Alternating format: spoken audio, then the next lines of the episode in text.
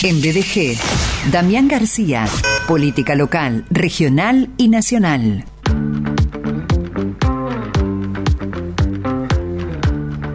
Doctor García, ¿cómo te va? ¿Qué tal, Sergio? ¿Cómo estás? Un gran abrazo para vos y para toda la audiencia. Bienvenido.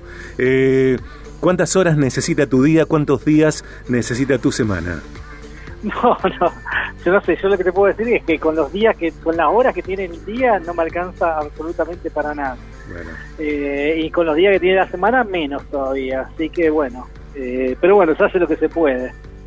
Son, son este tipo de momentos donde está tan ajetreado todo el tema político, bueno, creo que hay varios que estamos en la misma situación. Ni hablar de cómo estuvieron y, cómo están eh, en La Rioja, Misiones y Jujuy, donde titulares de un medio, del otro, eh, desde acá, desde allá, de la denominada grieta, dicen algo así como festejan todos menos mi ley. Sí, sí, sí, exactamente. Creo que lo de Misiones, eh, La Rioja y Jujuy dio eh, mucha tela para cortar también, ¿no? O sea, por un lado, ese tema de, de, que en, la, en, tres, en estas tres provincias ganaron los oficialismos, ¿no? Lo cual no es menor, más allá de que después vamos a, a, a un poco más finito en cuanto a la participación del liberalismo, pero de arranque se podría decir que ganaron tres oficialismos, cuando lo que se está diciendo es esa tendencia a que el oficialismo, los oficialismos no ganen, por lo cual es una señal de alerta también para el resto de las provincias, y especialmente no en determinadas provincias donde la presencia estatal y barra en algunos casos clientelar del Estado eh, también tiene evidentemente en algunos lugares tiene una incidencia que es muy marcada eh, y que no, no las modas no, no lo terminan afectando a, este, a esta presión o a este aparato estatal tan importante en determinadas provincias. Ok. Eh, ¿Qué eh, panorama, qué perspectiva entendés que estos resultados en estas tres provincias, en un mayo lleno de elecciones, generará, generarán? Y por un lado, o sea, hay que hay que vivir lo que pasó en cada uno de los lugares, ¿no? O sea, por un lado, arranquemos por... Dami, perdóname que te interrumpa. Eh, ¿quién, ¿Qué partido festeja en cada provincia? En La Rioja, ¿qué partido festeja? En Misiones, ¿qué partido festeja? Y así en Jujuy. Bueno, en, en La Rioja festeja el oficialismo, que es eh, prácticamente una versión del oficialismo nacional, por lo cual en La Rioja está festejando eh, directamente el oficialismo nacional. Segundo salió junto Para el cambio. ¿El albertismo? Y se, se, podría decir que es algo más, más parecido, sí, sí, sí, sí. De hecho, el presidente Alberto Fernández va viaja, viajó hoy a La Rioja para encabezar una recorrida junto a Quintela que es quien se termina de imponer como gobernador de La Rioja. Eso por un lado. Segundo salió el candidato de Juntos por el Cambio. Y tercero salió el candidato del liberalismo Martín Menem, ¿no? Que a lo mejor esto no sería algo como para sorprender, porque seguiría el mismo derrotero de Neuquén y de Río Negro de las elecciones anteriores en cuanto al liberalismo, no alcanzando la expectativa, o en este caso sacando menos del 15%, pero en este caso particular es un caso especial porque había muchas fichas puestas para Martín Menem eh, del liberalismo, de hecho fue Milei en persona a apoyarlo y era uno de los grandes candidatos que tenía el liberalismo en todas las provincias, ¿no? o sea, era, era un peso fuerte del liberalismo del armado liberal. Y bueno, esta, eh, eh, el hecho de haber sacado menos del 15%, bueno, fue algo que golpea fuerte y de frente a todo el armado liberal. También el contraste, me parece, Dami, tiene que ver con las expectativas, creo yo, a veces eh, exageradas, ¿no? Sí, sí, vos, vos imaginate que antes de las elecciones el, liberalismo salía a, decir, a pedir a Junto por el Cambio que baje su candidato porque eh, le era funcional al, gobierno kirchnerista y el candidato de Junto por el Cambio termina sacando el doble del candidato liberalismo. También hay algo de eh, esas expectativas auto autoinfligidas eh, o de, de, comerse su propio su propio relato que después al momento de la realidad, porque este es el momento de la realidad, al momento de votar, bueno, termina dejando en evidencia eh, al menos, al menos estos armados locales. Ya habíamos dicho en otras columnas de que no, no, no pensamos que este tipo de, eh, de, no cumplimiento de las expectativas por parte de los candidatos libertarios incidan en cuanto a la figura de Miley que ella de por sí tiene un peso propio y que quizás saca el doble de lo que sacan cada uno de sus candidatos en cada una de las provincias.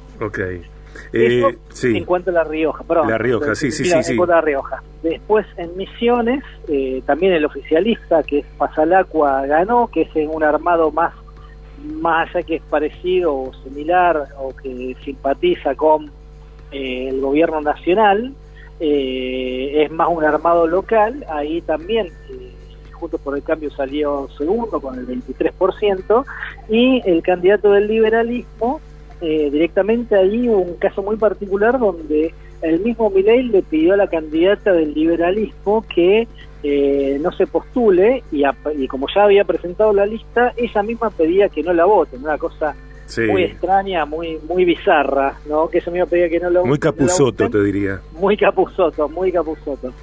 Y finalmente lo de Morales en Jujuy, ¿no? O sea, el candidato de, Gerardo Morales, que es Carlos Sadir, bueno, es también un triunfo del oficialismo, pero en este caso del oficialismo opositor, que es el oficialismo de Gerardo Morales en Jujuy, que creo, calculo que es una victoria, por así decirlo, también a nivel nacional, de, por un lado, Gerardo Morales, en el caso que sea candidato a presidente, pero también muy cercana de Horacio Rodríguez Larreta, eh, que de hecho fue en persona a Jujuy y fue el único de eh, los candidatos a presidentes del PRO que fue allí y se sacó una foto directamente con Gerardo Morales y eh, con el, el, gobernador electo del radicalismo, por lo cual se lo atribuyó en sí y dijo, bueno, este triunfo es mío, este también, incluso también, no solamente él, sino Martín Lustó, que era otro candidato a jefe de gobierno de la ciudad de Buenos Aires, fue allá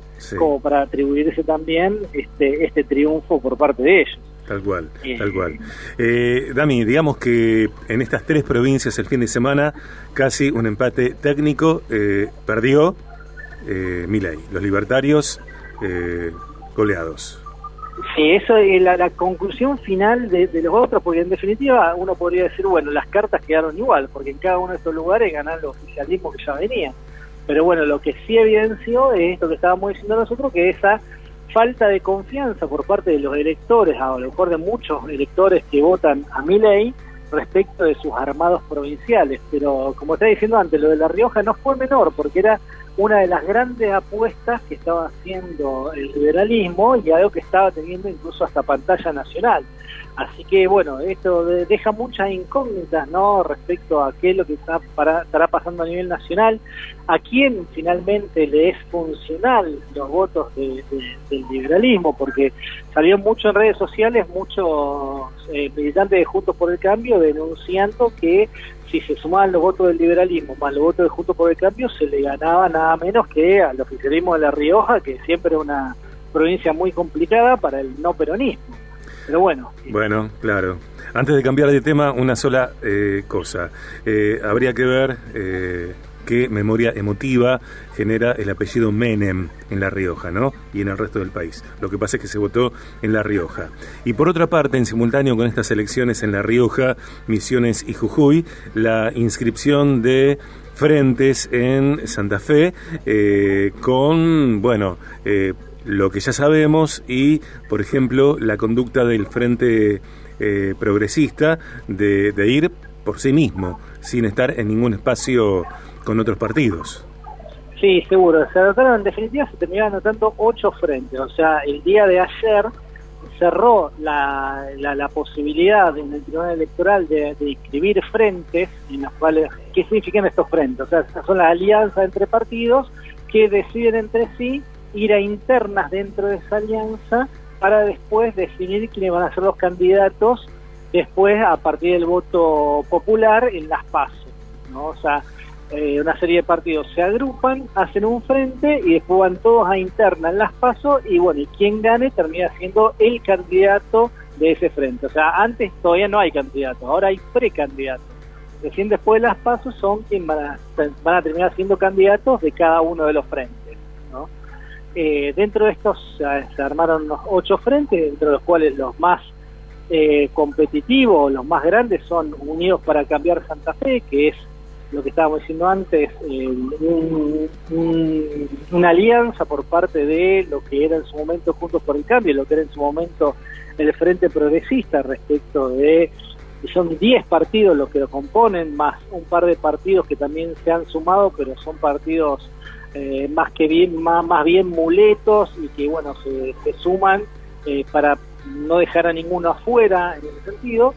Eh, después se, se anotó el, frente del justicialismo, que es nada menos que con el nombre Juntos Avanzamos, o fíjate lo que el nombre que le pone el, justicialismo o el oficialismo peronista que le pone de nombre Juntos y avanzamos. O sea, algo que Lo que no sabemos es hacia dónde avanzamos. Pero fíjate que es algo que se relaciona por sí, un claro. conjunto por el cambio y por otro lado los libertarios con Avanza la Libertad.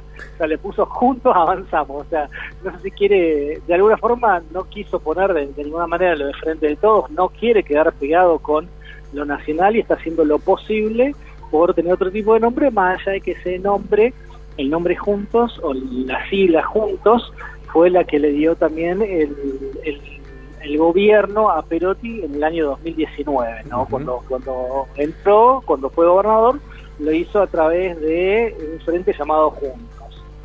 Eso por un lado, por otro lado, que estabas diciendo vos, un frente de centro izquierda, en lo cual está el socialismo que no quiere ir, que se negó a ir dentro de Unidos para cambiar Santa Fe, más del Frade, más eh, otros actores del radicalismo progresista como Palo Oliver, eh, en definitiva un frente de centro izquierda que puede llegar a ser competitivo, no presentó ese frente de candidato a gobernador, pero sí va a presentar candidato a diputado y en algunas eh, ciudades y comunas, eso, bueno, va por ese voto progresista, ¿no? Que se siente decepcionado con el socialismo al meterse dentro de un frente con partidos que no tienen que ver con su idiosincrasia. Ese frente también, y también dentro de lo competitivo, lo que estaría faltando acá es, eh, es el unido, el, perdón, el UNITE, de, ah, de que la va a llevar a Amalia Granata o que pretende llevarla a Amalia Granata como candidata a diputada, eh, pero eso ya no se anota como frente, pues es un partido directamente y ese partido directamente anota los eh, candidatos el viernes que viene, que es el viernes 12 de mayo, que es cuando se terminan de definir quiénes son los candidatos para cada una de las categorías. Ok, falta poco, faltan días, horas falta poco porque hay mucho revuelo, hay mucho mm. mucho cruzado, mucho mucho que quiere figurar de un lado que no quiere que lo desplace. Bueno, imagínate Santa Fe como está por estas horas que son cruciales para quienes tienen expectativas. Muchos caciques, pocos indios y una sola tribu. Exactamente, esa vos lo definiste perfectamente, hay muchos caciques, pocos indios y siempre la ciudadanía a, la espera de cuestiones que tienen que ver únicamente con la política y que no tienen que ver con resolver los problemas a la gente. Dami, última, porque se está hablando en estas horas de una recuperación eh, del operativo Clamor para que Fernández de Kirchner eh, sea precandidata a presidente, a presidenta de Argentina.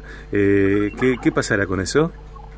Sí, yo creo, yo soy más de los que creen que, por supuesto, que Cristina Fernández de Kirchner va a postularse, no sé, yo dudo que se postule para, para presidente, ¿no? Pero yo creo, o soy de los que consideran que sí, va van a tratar de, de, mantener ese bastión, que no es nada menor, que es el 40% del electorado, que es la provincia de Buenos Aires, y creo que van a jugar en tándem para tratar de lograr eso. Y jugar en tándem implica ser candidata a senadora nacional por la provincia de Buenos Aires, lo cual lo podría hacer y casi que sin esfuerzo estaría entrando, aunque sea por la minoría, como entró la última vez cuando perdió con Esteban Bullrich, pero lo podría hacer tranquilamente y creo que eso le permitiría traccionar a su candidato a gobernador, que puede ser tranquilamente que sea Axel Kicillof, que vaya por la reelección. Yo creo que ahí va a terminar derivando y decir, bueno, reagrupémonos, esperemos ver qué suerte tiene este, este gobierno opositor, porque sin,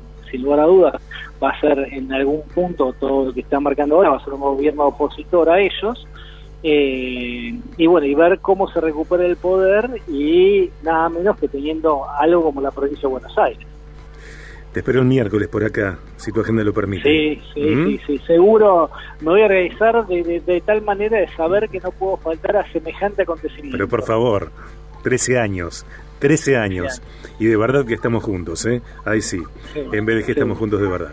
Dami, te mando un gran abrazo, gracias. Dale, dale, un gran abrazo para, para todos ustedes. Allí estaba el doctor Damián García con estas charlas de coyuntura. En BDG están pasando 31 minutos después de las 3 pm. Llega el Info 895 con Claudia Kovalzuk.